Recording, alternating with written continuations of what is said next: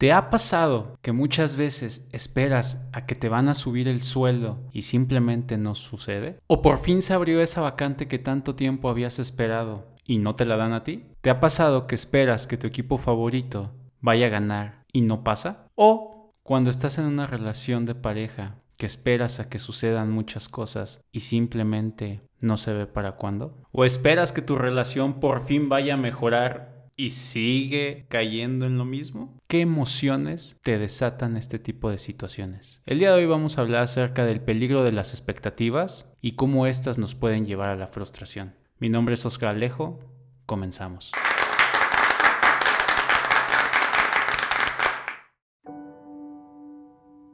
Crearse expectativas es un hecho que comparten todas las personas en su día a día. Hasta cierto punto pueden ayudar a que nuestras actividades prosperen. De hecho, las expectativas no son más que la posibilidad razonable de que algo suceda. Entonces, ¿por qué a veces hablar de nuestras expectativas puede producir una sensación de incomodidad? Si esto te llega a suceder, es debido a que estas probabilidades no se alinean con la realidad o que parten de un estándar demasiado alto. Es imposible no tener expectativas porque sin ellas no nos plantearíamos nuestros objetivos. Ahora bien, lo ideal es que sean pocas porque cuando más esperamos, más nos defraudamos. Con esto queremos decir que las expectativas son aquellas suposiciones que nos planteamos sobre cómo deberían de salir las cosas o cómo algo o alguien debería de funcionar. Es lo que creemos que va a ocurrir en el futuro, ya sea negativo o positivo, y aquello que esperamos que se cumpla. Lo hacemos siempre desde la anticipación y desde nuestra realidad y percepción. Y cuando esas expectativas no se cumplen, ya que obviamente no podemos leer el futuro, genera en nosotros una serie de emociones. Pero, ¿es normal tener expectativas? Nuestro cerebro está diseñado para generar expectativas sobre aquello que nos rodea, especialmente si son acontecimientos negativos. Esto lo hace como un mecanismo de supervivencia, anticipando amenazas, así estableciendo límites que nos pongan a salvo. Obviamente, durante nuestro crecimiento y con las experiencias que vamos viviendo, esas expectativas empiezan a abarcar cada vez más áreas. Tenemos expectativas sobre la nota de un examen, una cita de trabajo, normas de comportamiento o aquello que creemos que merecemos o deseamos que nos sea devuelto. Pero dichas expectativas pierden su función evolutiva y pueden convertirse en un gran malestar. Mientras que intentar predecir acontecimientos futuros que puedan dañarnos es algo funcional para nosotros, el resto de las expectativas ah, no pudieran serlo tanto. Todas las expectativas entran de lo que es realmente normal en nuestro cerebro, ya que no le gusta vivir en la incertidumbre, pero no siempre vamos a obtener un beneficio de esto. Así que podemos concluir que las expectativas que aprendemos a generar a medida que crecemos son únicamente suposiciones sobre el futuro. Creemos que ocurrirán una serie de aspectos siempre desde la subjetividad. No todas las personas ante la misma situación tendrán la misma expectativa que nosotros. Dicha subjetividad es la que acaba inclinando la balanza hacia el malestar o frustración. El pesimismo, de hecho, es ese sesgo negativo sobre una expectativa futuro. Pero, ¿con qué tipos de expectativas nos encontramos? Actualmente existen tres tipos de expectativas. La primera es la expectativa de la predicción y este tipo de expectativa es cuando creemos saber lo que ocurrirá en el futuro en función de la experiencia que vendrá.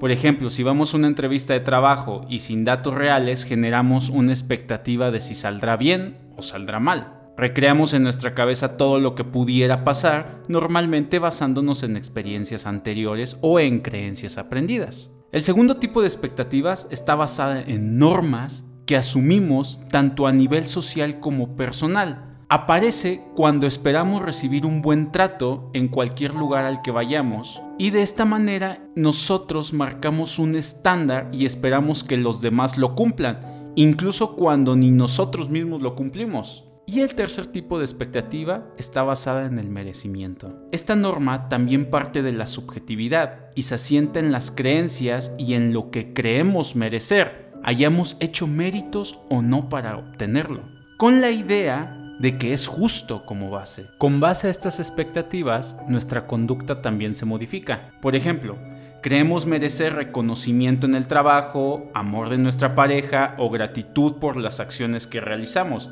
Sin embargo, no siempre se cumple y esto alimenta la frustración. Y es especialmente peligroso cuando son expectativas irracionales, cuando ni el reconocimiento, ni el amor, ni la gratitud son realmente merecidas con base en nuestras acciones.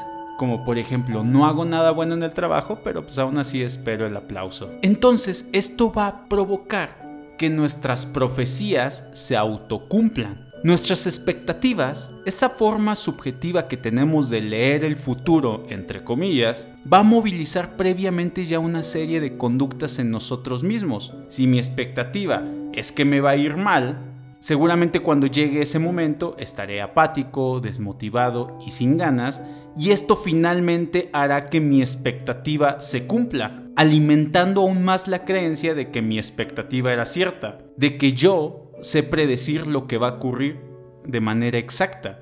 Esto se conoce como profecía autocumplida, nuestra capacidad de creer que algo va a ocurrir en el futuro y movilizar inconscientemente nuestras acciones actuales para que finalmente se cumpla. Entonces, la profecía autocumplida retroalimenta nuestras creencias y nuestras expectativas, haciéndonos entrar en un loop de frustración y pesimismo. Sin embargo, no estamos leyendo el futuro, sino que lo estamos creando nosotros mismos con nuestras acciones. Tener expectativas, ilusiones, proyectos y esperanzas de lo bueno por venir es saludable cuando esa energía nos alienta a vivir el día a día, lo cotidiano, con entusiasmo y ansias de superación. Por el contrario, cuando la ansiedad de que nuestras expectativas se concreten nos alejen de valorar el tiempo presente y nos mantiene detenidos en la insatisfacción, es entonces que son contraproducentes y disminuyen nuestra calidad de vida, pues la tendencia será subestimar nuestro contexto actual e idealizar lo que nos falta o desearíamos que sea distinto. Esto nos vuelve personas inconformes que nunca encontramos nuestro lugar. Pero ¿cómo te puedes dar cuenta que tienes una expectativa irreal? Cuando las expectativas no son realistas o poco saludables, es conveniente trabajar sobre ellas. Y el primer paso para readaptarlas es analizar la misma situación. Preguntarnos por qué estamos buscando eso y qué es eso que para nosotros es imprescindible. El paso siguiente es analizar si lo que estamos haciendo está encajando con lo que estamos esperando. De esta forma nos daremos cuenta de que si hemos hecho una correcta elección o si nuestras expectativas nos siguen manipulando y nos mantienen en una situación que no encaja con lo que queremos. Para esto es muy importante tener siempre los pies en el suelo. Al momento de ponernos expectativas, no debemos de perder contacto con la realidad. Necesitamos tener bien claro ciertas cuestiones que son fundamentales. 1. Tomar nota de nuestro punto de partida. 2. Hacer un inventario de los recursos de los que disponemos para alcanzar lo que deseamos. 3. Tener una mente abierta para contemplar los ajustes que puedan ser necesarios durante nuestro camino.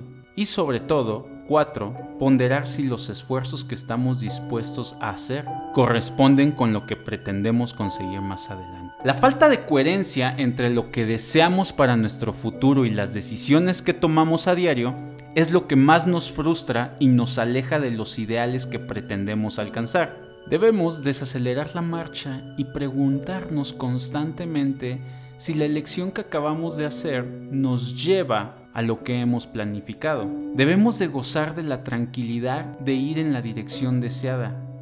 De esta manera eliminaremos la ansiedad de lo que pueda o no pueda llegar a suceder. es importante aprender a disfrutar el camino cuando somos congruentes con nosotros mismos. La inquietud y la insatisfacción tienen más que ver con la fricción interna que sentimos cuando estamos bifurcados o no sabemos qué hacer entre lo que deseamos que suceda y lo que terminamos haciendo. Entonces, es bueno no tener expectativas, siempre y cuando si te ayuda a ir contento o contenta por la vida y llegar feliz a cualquier lugar que vayas, entonces sí, las expectativas nos sirven para avanzar en la vida y no quedarnos atascados siempre en el mismo lugar. Son la perfecta excusa para motivarnos día a día a lograr lo que siempre hemos querido. ¿Les ha pasado que a veces esperan más de una persona, de un trabajo, de una situación